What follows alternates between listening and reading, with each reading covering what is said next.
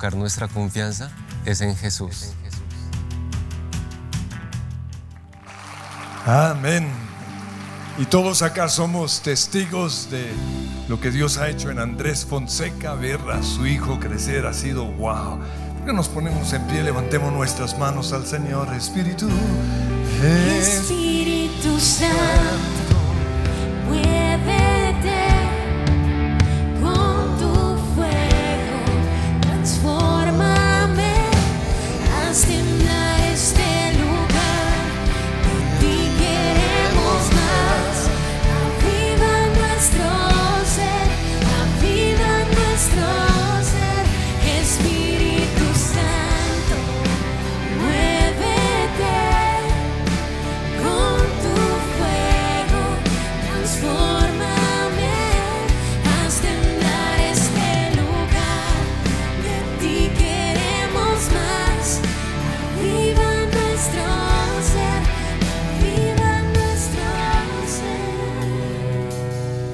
Señor, yo te pido ahora mismo tu paz en cada corazón.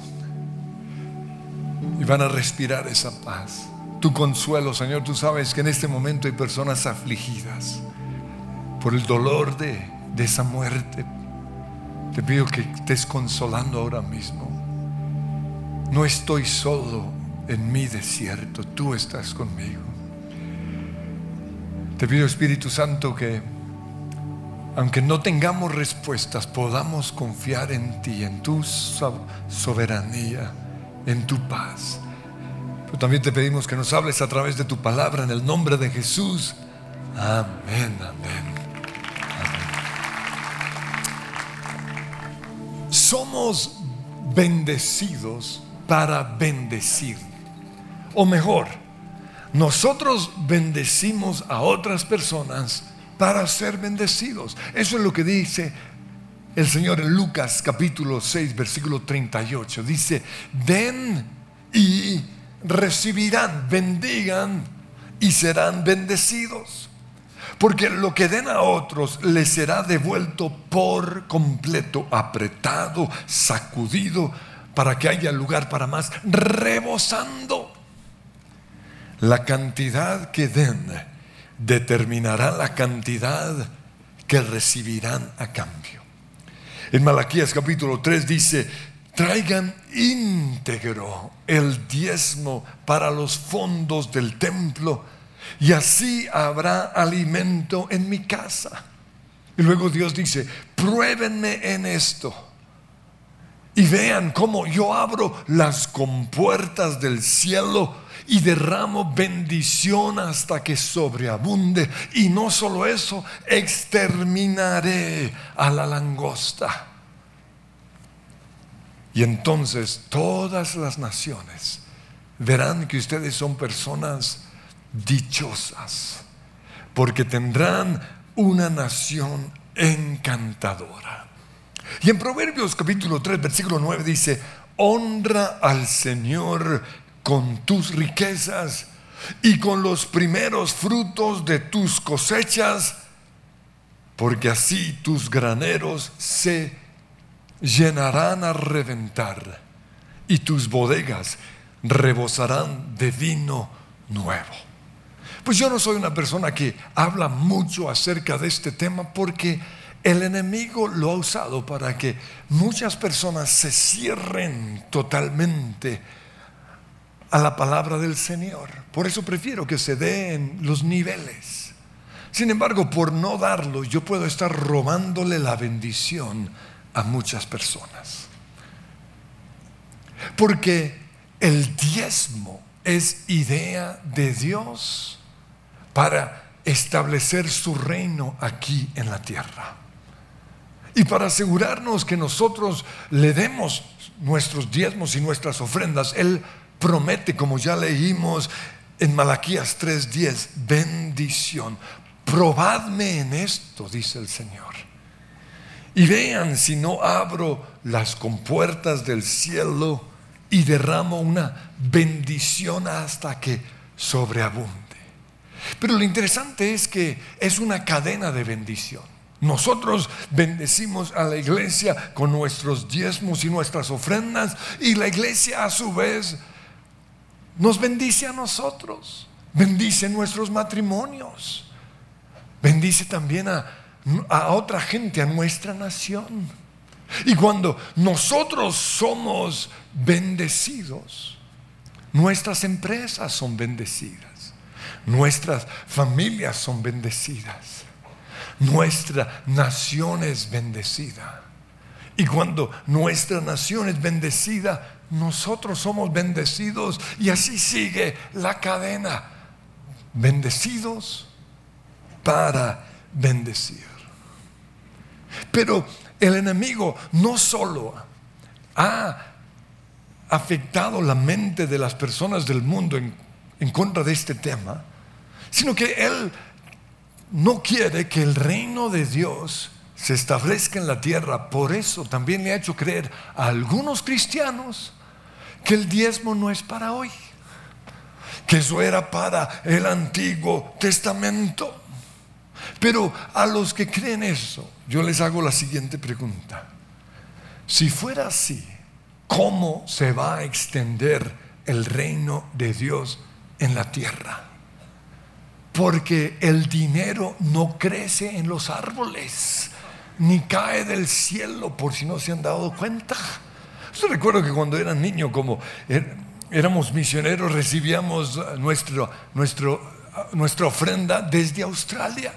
Y yo creía que en Australia los árboles tenían dinero y tenía unas ganas de ir. Pero no es así. Ustedes son salvos, les recuerdo, a los que no creen en diezmar.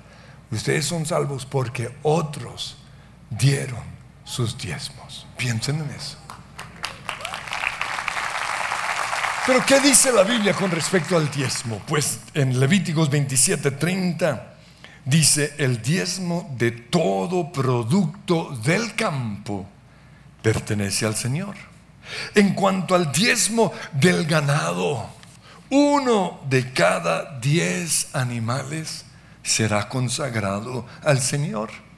Deuteronomio 12:5 dice, buscarán a Dios en el lugar en donde Él decida habitar, es decir, en la iglesia. Y allí llevarán sus diezmos, contribuciones, promesas, ofrendas voluntarias y los primogénitos de sus ganados y sus rebaños. Y en números 18, 21 dice Dios a los levitas, les doy como herencia en pago por su servicio en la tienda de reunión todos los diezmos de Israel. Pues en una ocasión recuerden que Jesús confrontó a los fariseos por su diezmo. Pero leamos qué fue lo que Jesús realmente les dijo. Está en Mateo 23, 23. Ay de ustedes, maestros de la ley, fariseos, hipócritas, porque dan la décima parte de todo. Y aquí habla aún de sus especies como la menta, el anís y el comino. Pero han descuidado los asuntos más importantes de la ley de Dios tales como la justicia, la misericordia y la fidelidad. Pero en ningún momento el Señor estaba aboliendo la ley del diezmo. Él dice, debían haber practicado esto, es decir, la justicia, la misericordia y la fidelidad, sin descuidar aquello, sin descuidar el diezmo. A través de Pablo, el Señor nos dice en 1 Corintios 16, 2, el primer día de la semana, cada uno de ustedes aparte y guarde algún dinero conforme a sus ingresos. Aquí nos muestra que no se trata de cuánto damos, sino que se tiene que ser una parte conforme a nuestros ingresos. Recuerden que en una ocasión Jesús estaba ahí en el templo observando a la gente que traía sus ofrendas. Y gente trajo millones. Pero una, una mujer, una viuda trajo una monedita. Y Jesús dijo, ella dio más que todos ellos. Porque ellos daban de lo que les sobraba. En cambio ella dio todo lo que tenía. Porque es una proporción, una décima parte. Por eso, qué difícil es para los que ganan millones. Menos mal no nos toca tan duro. Sigue diciendo ya en la segunda carta de Corintios, capítulo 9, versículo 6. Recuerden esto, el que siembra escasamente, escasamente cosechará. Y el que siembra en abundancia, en abundancia cosechará. Cada uno debe dar según lo que haya decidido en su corazón, no de mala gana. Si van a dar de mala gana, no de nada. Ay, aquí dando diez. No, no, déselo al diablo. Cómprese la lotería o algo así. Nada de mala gana, ni por obligación. Porque Dios ama a quien? Al que da con alegría. Y Dios puede hacer, y aquí comienzan las bendiciones, que toda gracia abunde para ustedes, de manera que siempre, en toda circunstancia, tengan todo lo necesario. El que suple semilla al que siembra, también le suplirá pan para que coma. Aumentará los cultivos y hará que ustedes produzcan una abundante cosecha de justicia. Ustedes serán enriquecidos en todo sentido para que puedan ser generosos, bendecidos para bendecir. Y, y voy a enumerar el listado de bendiciones que tenemos por darle al Señor nuestras primicias. En primer lugar, dice Malaquías 3:10, cielos abiertos. ¿Qué es eso?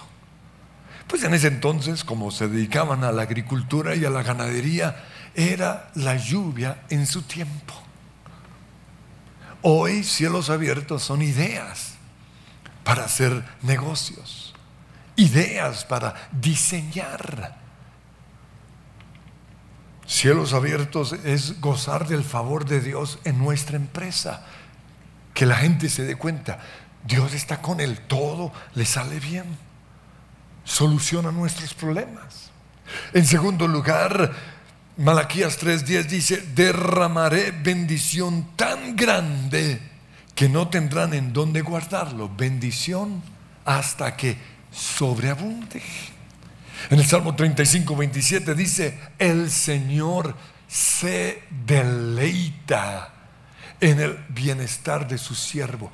Dios disfruta cuando a nosotros nos va bien. Eso tiene que cambiar nuestra forma de pensar. Job 36, 11 dice, si escuchan y obedecen a Dios, serán bendecidos con prosperidad por el resto de su vida. Dios quiere que seamos prosperados. Es lo que dice 3 Juan 1, 2. Yo deseo que tú seas prosperado en todo y que tengas salud, así como prospera tu alma. Pero en tercer lugar, Dios promete protegernos. Dice Malaquías 3:11, sus cosechas serán abundantes, porque las protegeré de insectos y de enfermedades, de plagas, como la roya para los que tienen café. En el caso nuestro, de enfermedades. Porque enfermos no podemos trabajar. Las uvas no caerán de las vides antes de tiempo. Aquí el Señor nos promete protección en todas las áreas. Del robo, del secuestro, de las tormentas, de los terremotos, de los accidentes. Yo personalmente creo que es mejor dar los diezmos que pagar un seguro. Hay gente que tiene asegurado todo y yo digo, ¿para qué? Pero así pienso yo. En cuarto lugar, todo lo nuestro será deseado. Imagínense eso, lo que dice Malaquías 3:10. Entonces, todas las naciones, todo el mundo dirá que somos bendecidos, porque su tierra le hace su negocito, su empresa, sus productos de belleza, sus productos de salud. No, sus confecciones, la ruanita que su merced hace, todo eso será apetecido. En otra traducción dice, tendrán una nación encantadora. Pero Deuteronomio 8:18 dice, recuerda al Señor tu Dios porque Él es quien te da el poder o la unción para producir esa riqueza. Eso es lo que tienen los judíos. Una unción para hacer plata. Hasta cuando cometen errores, salen ganando millones. Ay, hombre, me equivoqué y estoy encartado ahí con un millón, mil millones de pesos. Eso es lo que Dios nos promete. Y aprendamos de los judíos que ellos siguen fielmente dando sus diezmos y siguen prosperando. Pero también seremos enriquecidos en todo, dice 2 Corintios 9:11, para que en toda ocasión puedan ser generosos. Eso además de grandes ideas, se refiere a tener un cuerpo saludable, a una- tener una familia linda, a tener conexiones divinas, puertas abiertas, en todo seremos enriquecidos. Pero otra bendición que hay con el diezmo, y esto es bien importante, es que nos compromete con la iglesia. Le puedo asegurar que los que no están comprometidos con la iglesia no diezman. ¿Por qué? Porque Jesús dijo, Mateo 6:21, donde esté tu tesoro, allí también estará tu corazón. Los que le, le apuestan al fútbol, allá está su corazón. ¿Por qué? Porque ahí está su dinero. Los que compran la lotería, ahí está su corazón. Los que tienen amantes y le meten plata a la doña esa, allá está el corazón. Es una ley espiritual. Pero eso también garantizará que jamás faltará nada. Ni comida, ni ropa, ni un lugar en donde vivir, dice o dijo Jesús en Mateo 6:32. Así que no se preocupen diciendo qué comeremos, o qué beberemos, o, qué no- o con qué nos vestiremos. Y, y luego hace una comparación con los pájaros, que no les hace falta nada, y las flores. Y el Señor dice, y, si Dios cuida de su naturaleza, ¿cuánto más cuidará de nosotros?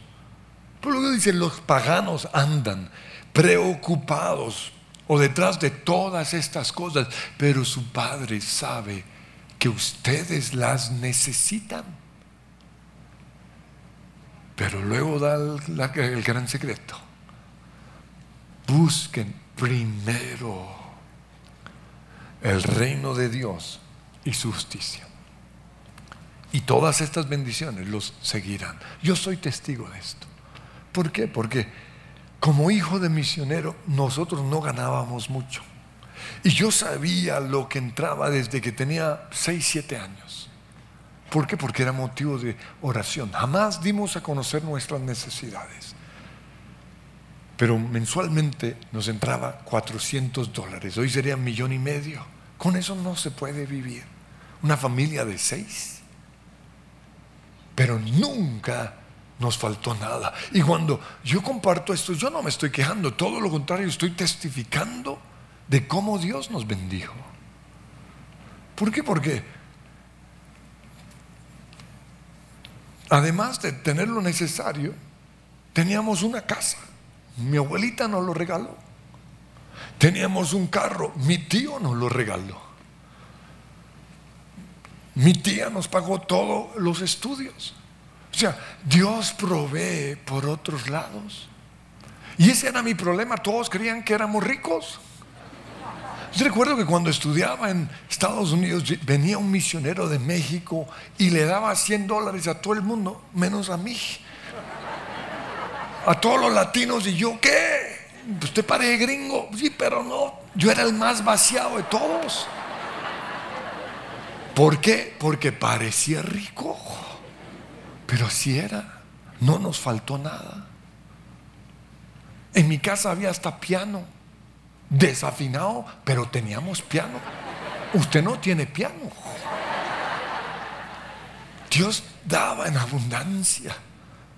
Por eso yo puedo decir como lo que dijo David, joven fui y he envejecido, y no he visto un justo desamparado, ni su descendencia que mendigue pan.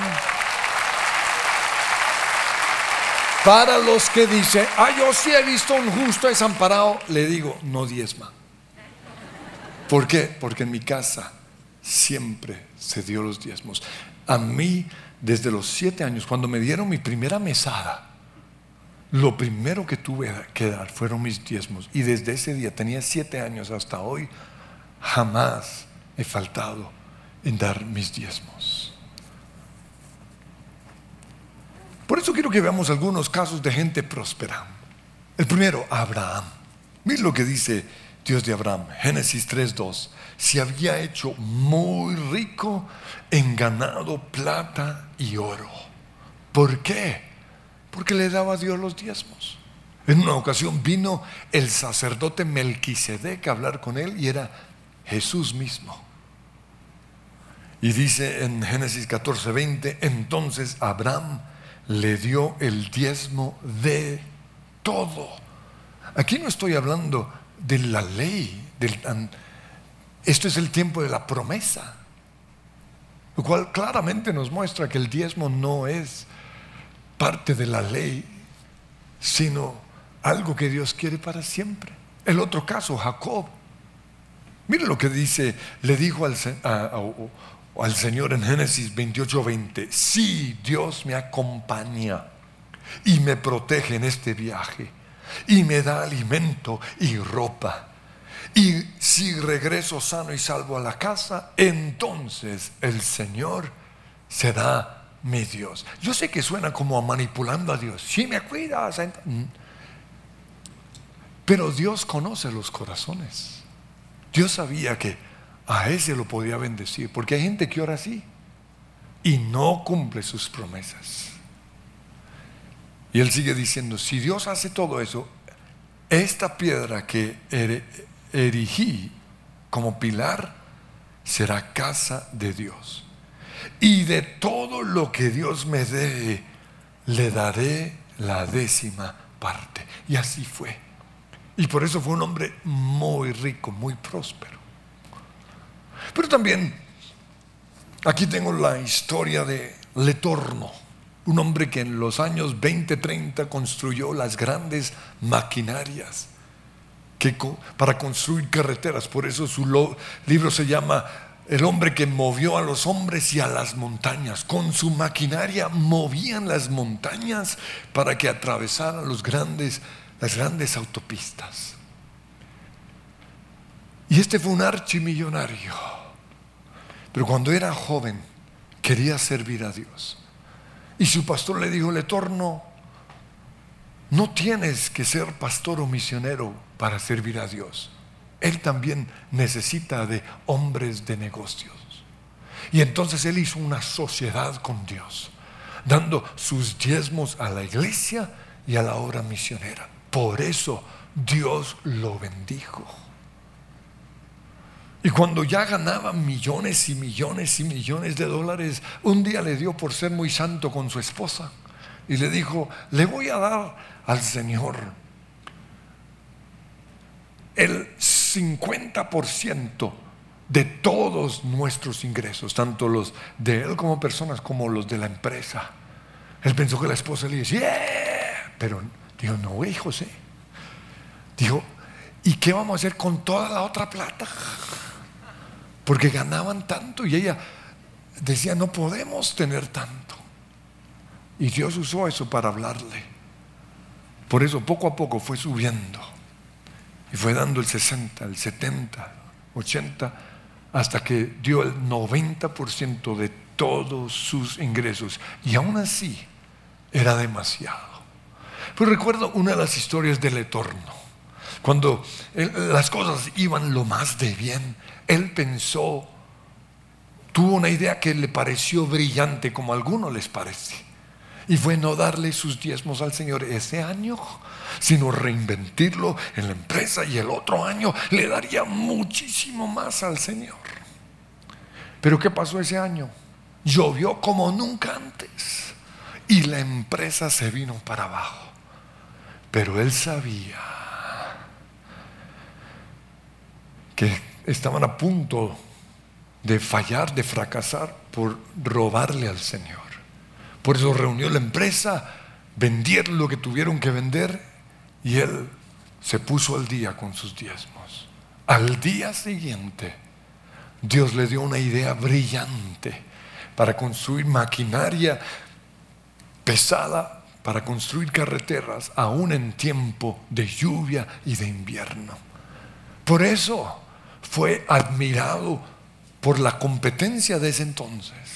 Y hasta el día de hoy muchos admiran que en los años 30, 40 construyeran maquinaria que otros construyeron muchos años después. Pero ¿cuál fue la clave de su secreto?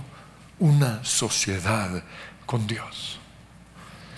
Pero también David Green, aquí tengo su libro, El dueño de Hobby Lobby.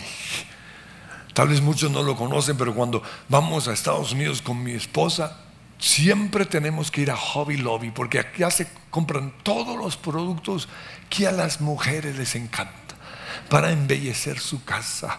Tienen de todo y a mí me encanta ese lugar porque dejo a mi esposa a las 8 de la mañana y regreso a las 10 de la noche. Y sale con el carro lleno. ¡Wow! Pero no me molesta, ¿por qué? Porque él diezma el 50% de todas sus ganancias al reino de Dios. Y no solo eso, entrar a ese lugar es como entrar a una iglesia, alabanza y oración, productos en donde se glorifica el nombre de Jesús Hobby Lobby, Stephen, I mean, eh, perdón, David Green. Pero el otro caso es Stephen Robinson. Durante 34 años él fue el jefe de mercadeo de Chick-fil-A. Ahora, en la otra reunión me di cuenta que muchos no sabían quién es, qué es Chick-fil-A. Chick-fil-A en Estados Unidos es como la brasa roja aquí en Colombia. Que a propósito son cristianos. Por eso solo compren en la brasa roja. Pero él en su libro, Vacas Encubiertas y Chick-fil-A, dice que cuando vio en el reporte financiero que la empresa diezmaba el 10% de sus ingresos a Dios, entendió por qué eran tan prósperos. Y entendió Malaquías capítulo 3. Chick-fil-A es una de las empresas más grandes de pollo en Estados Unidos. Delicioso. Siempre mi familia tiene que ir allá. Pero hay algo curioso. Nunca abren los domingos. ¿Por qué? Porque están en la iglesia. Él también es un socio de Dios. Y por eso es un archimillonario. Truth Cathy, más bien, que es el, el dueño, el fundador y dueño, pues ya murió, pero él no era gran cosa. Ni siquiera fue a la universidad. Pero cuando él hablaba, todo el mundo lo escuchaba. ¿Por qué? Porque fue un hombre lleno de sabiduría. Pero otro caso ya en la Biblia es Cornelio. Cornelio fue un italiano, un romano, que amaba al Dios de los judíos. Por eso él sembraba en la sinagoga. Dice al respecto en Hechos 10.2, él y toda su familia eran devotos y temerosos de Yahweh, de Jehová, y realizaba muchas obras de beneficencia para el pueblo de Israel, y además oraba a Dios constantemente. Y la Biblia dice que un día tuvo un, un sueño o una visión, y en la visión un ángel vino y le habló y le dijo, Hechos 10.4, Dios ha recibido tus oraciones y tus obras de beneficencia como una ofrenda. ¿Cuál fue el milagro? Oraciones respondidas. Si Dios no responde tus oraciones, quizás es por esto. Porque no le estás dando lo que a Él le pertenece. Y yo podría seguir hablando de muchos aquí en la iglesia que Dios ha bendecido porque le dan al Señor sus diezmos y sus ofrendas. Y lo sé porque a veces nos bendicen con sus productos. Y cuando yo recibo esos regalos, yo los, yo los bendigo. Y luego veo sus empresas creciendo, floreciendo. Lo- veo sus productos en las vitrinas de los grandes supermercados. Y yo sé por qué. Hicieron una sociedad con Dios. Ahora, yo no soy de los que pierde tiempo a la hora de la ofrenda, rogando que la gente dé sus ofrendas. Si quieren darlo, serán bendecidos. Pero si no, Dios dice, pruébenme en esto. Abriré las ventanas de los cielos y traeré una bendición hasta que sobreabunde. Pero a los que no dan sus diezmos, no solo el diablo les va a robar lo que no dieron, sino que les va a quitar mucho más. El devorador. Dios dijo, Malaquías 3:8, ¿acaso roba el hombre a Dios? Pues ustedes me han robado. Y preguntan, ¿en qué te hemos robado? Pues en los diezmos y en las ofrendas. Por eso ustedes, la nación entera, están bajo gran maldición. Pues es a mí a quien están robando. Ahora una vez más, hay, hay muchos cristianos o algunos cristianos que dicen, eso las maldiciones son del Antiguo Testamento. Yo no sé de dónde sacan esa idea. Porque Jesús mismo dijo, el cielo y la tierra pasará, pero mis palabras no pasarán. Y como dicen Malaquías, el Señor, pruébenme en eso, yo les los invito a que prueben. Den sus diezmos y verán la bendición. Y estoy seguro que los que comenzaron a darlo pueden mirar los resultados en sus vidas cuando se lo dieron al Señor. Pero también pueden ver lo que pasó cuando dejaron de darlo. Porque la Biblia se comprueba a sí mismo. Mi palabra, dice el Señor, nunca volverá a mí vacía. ¿De qué maldiciones habla Dios en su palabra? En primer lugar, cielos cerrados. Es decir, no hay ideas, no hay sueños. No gozamos del favor y la bendición del Señor. En segundo lugar, viene el devorador, la langosta. Se enferma el ganado. Nos roban, secuestros, inundaciones accidentes, empleados problemáticos. El tiempo se nos va, una perdedera de tiempo. Todo sale mal. Miren lo que dice el Señor en Ageo, capítulo 1, versículo 2. Este pueblo alega que todavía no es el momento apropiado para reconstruir la casa del Señor. ¿Acaso es el momento para que ustedes vivan en casas lujosas mientras que mi casa, dice el Señor, está arruinada? Miren lo que les pasa o lo que les está pasando, dice el versículo 5. Han sembrado mucho, pero cosechado poco. Comen, pero no quedan satisfechos. No les gusta. Pueden ir a los restaurantes más finos y nada los sacia. Beben, pero aún tienen sed.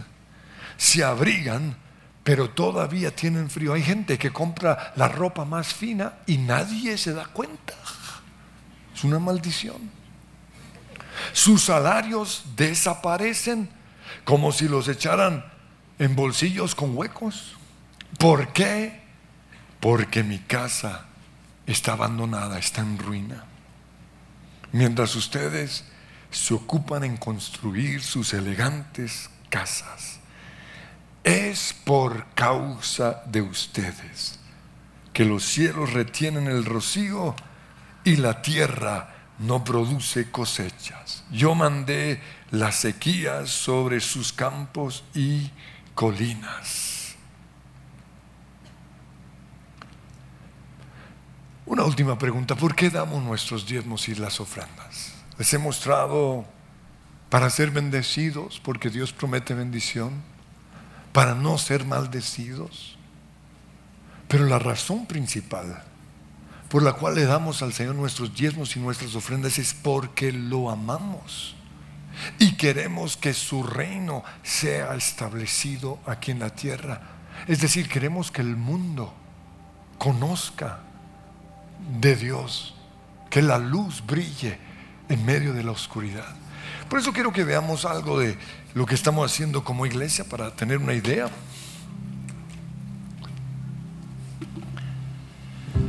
Esta es la iglesia que vamos a inaugurar pronto en Suba.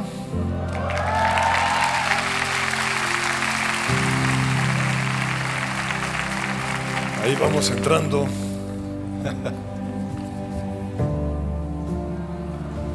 Su presencia Kids en Suba.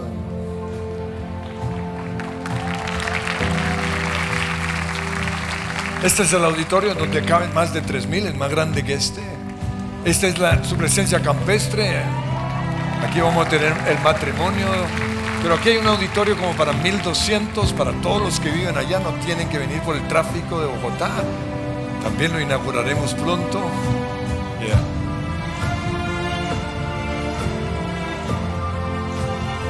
Ahí se casarán sus hijos. Este es Perea, que no pudimos inaugurarlo, pero ya está terminado, ahí nos está esperando. Y durante la pandemia construimos su presencia Kids, que pronto lo inauguraremos. Para enero estará terminado. Ahí sigue todavía un poquito la obra. También estamos haciendo un lugar para encuentros. Estos son nuestros mercados. En este tiempo de COVID no se imaginan la cantidad de familias que hemos ayudado. 4.407 familias de gente conectada. Pero eso también fue un proyecto que hicimos ah, con la ayuda del ejército. Nos tuvieron que ayudar porque estuvo estancada toda esta bendición para ayudar a Guajira y a los venezolanos. Ahí están. ah,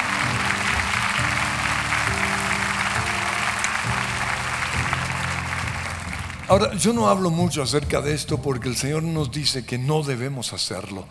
Pero hay un, un informe que lo voy a presentar a, o lo voy a subir a mis redes. Cocina del Cielo, 18.690 entregados a, a gente durante este tiempo. Hemos ayudado a muchas iglesias, ministerios, mercados, a la familia, a la iglesia, Biblias y demás cosas.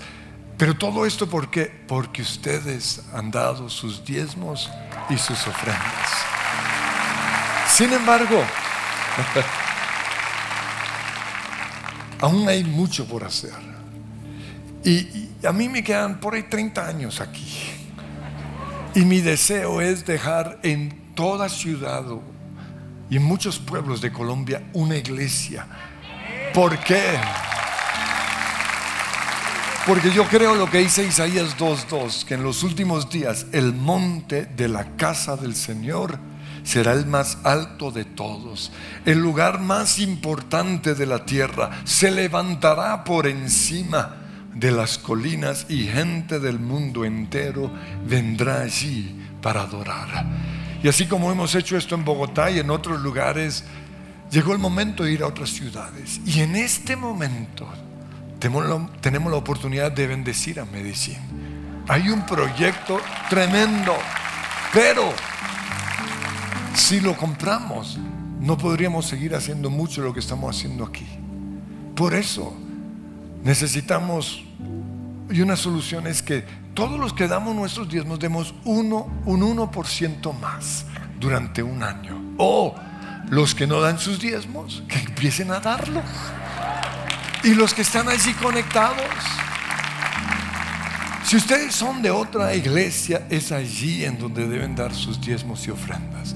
Pero si no, este es el lugar en donde van a hacerlo. Y, y yo sé que muchos dirán, no, pero aquí na- no hay nada que poner una iglesia. Pues la iglesia que hoy ustedes construirán en Medellín mañana, esa iglesia pondrá una iglesia donde ustedes están. Por eso pongámonos de pie y cantemos lo siguiente.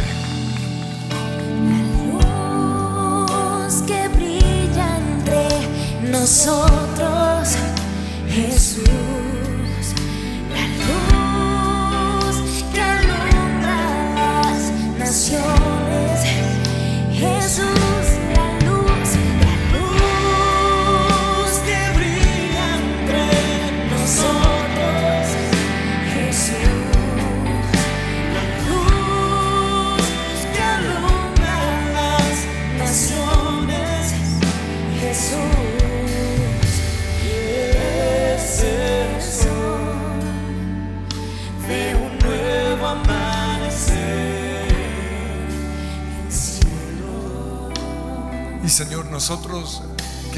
que el mundo vea tu luz.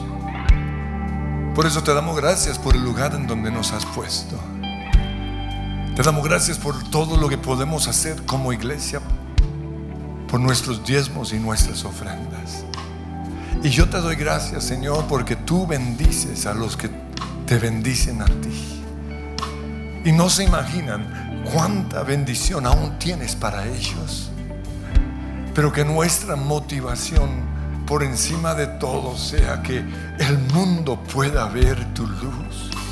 Que Colombia pueda ver a Jesús. Que sepan que hay un Dios que los ama. Que podamos sacarlos de ese lugar de oscuridad. Por eso sigue usándonos como iglesia. En el nombre de Jesús. Y quiero orar por los que nos acompañan por primera vez. Si ese eres tú, invito que permanezcas de pie. Lo mismo allí en casas. Bienvenidos, es un honor tenerles. Bienvenidos, bienvenidos. Extienda las manos hacia ellos. Señor, yo te pido que ellos puedan conocerte. Que en este momento puedan ver que moriste en esa cruz para salvarlos a ellos, para amarlos, para sanarlos, para decirles que todo va a salir bien, que tú los amas y que tienes grandes planes para sus vidas. Y quiero guiarles en esta oración, lo mismo los que están conectados, todos juntos decimos, Padre Dios, gracias por amarme. Gracias Jesús por morir en esa cruz. Hoy recibo el regalo de salvación. Soy perdonado. Amén. Queremos darles un fuerte aplauso, pero también queremos que sean los primeros en salir. En el pasillo los están invitando, queremos regalarles una de las nueve mil Biblias que hemos regalado este año, porque esas estadísticas son solo de este año, de enero a septiembre. Y los que están allí conectados, eh, esperamos verlos aquí ya pronto, podemos estar al 100%, ¿no es cierto? Pero para eso hay que cumplir con un requisito. Ustedes saben cuál es, ¿no? Levanten esas manos, tu la luz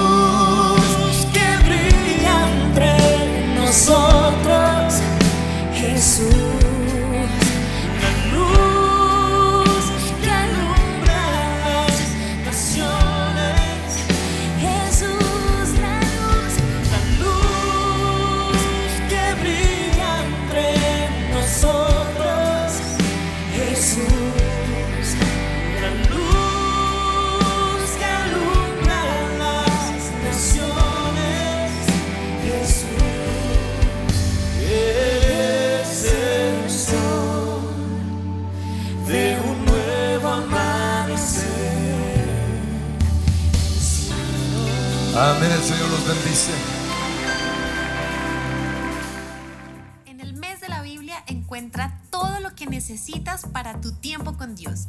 Biblia tipo journaling, kit de Bible journaling